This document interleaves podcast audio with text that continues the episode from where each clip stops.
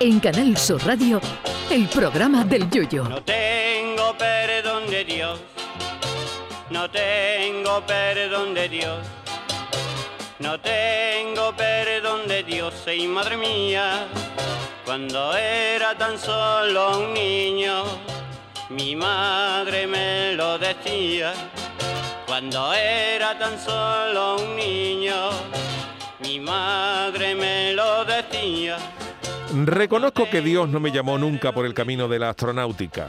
Si a mí me dan gindama los aviones, imagínense ustedes lo de los cohetes. A mí me aterra eso de salir a dar un paseo espacial, con el temor a que dentro de ese traje se te escape un peo, se te vaya directo para la escafandra y te lo coma tú solo en la inmensidad interestelar. Nunca quise emular a Neil Armstrong pisando la luna, porque a mí las lunas, salvo la del freidor, llena de asedías, cazón y huevas, no me llaman la atención.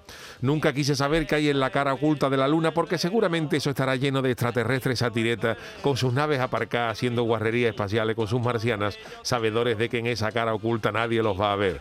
A mí nunca me llamó la atención la NASA, porque me llamaba mucho más la atención la masa, sobre todo las de concreta, la de los pestiños, la de los churros, que eso no lo hay en toda la galaxia.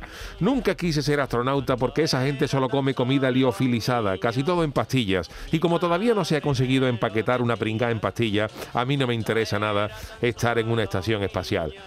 Porque volviendo a lo de los paseos espaciales, ¿qué sentido tiene eso? Un paseo espacial estaría chulo si después del paseíto hubiera en el espacio alguna confitería donde tomarse un cafelito acompañado de unos mostachones de Saturno o unos alfajores de Ganímedes.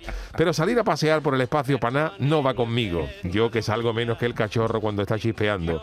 Pero este me aquí que hoy la NASA ha conseguido llamar mi atención por primera vez en mis 54 años con una oferta de empleo que han publicado los de Cabo Cañaveral. Y es que la Agencia Espacial Norteamericana busca voluntarios con un sueldo, ojo, de 11.000 euros por pasar dos meses en la cama para investigar cómo se adapta el cuerpo a la ingravidez. Los requisitos son no ser fumador, no lo soy, tener entre 24 y 55 años. Estoy en el límite, pero estoy. Y una altura de 1,90 como máximo. Mido 1,92, pero a lo mejor si te lava los pies se rebaja un poquito la, altura. Los que atrinquen tan suculento puesto de trabajo tendrán que hacer ejercicio en la cama, así como ducharse con la cabeza para abajo, con el consiguiente ahorro en toallas porque toda el agua se cae. Como si estuvieran en un hospital, los participantes podrán recibir visitas y apuntarse a cursos online.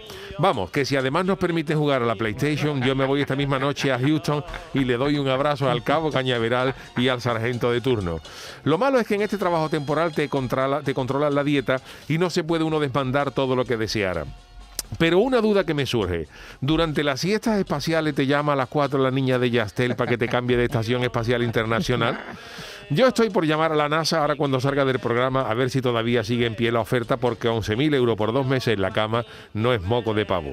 Yo aporto un interesante currículum en siestas de todo tipo, levantarme a la una durante muchos años de mi vida, cuando hacía el pelotazo y estaba soltero, y si hace falta me mudo a Houston con Mariquilla y los niños durante los dos meses de la prueba. Todo sea por la carrera espacial. Hombre, por favor.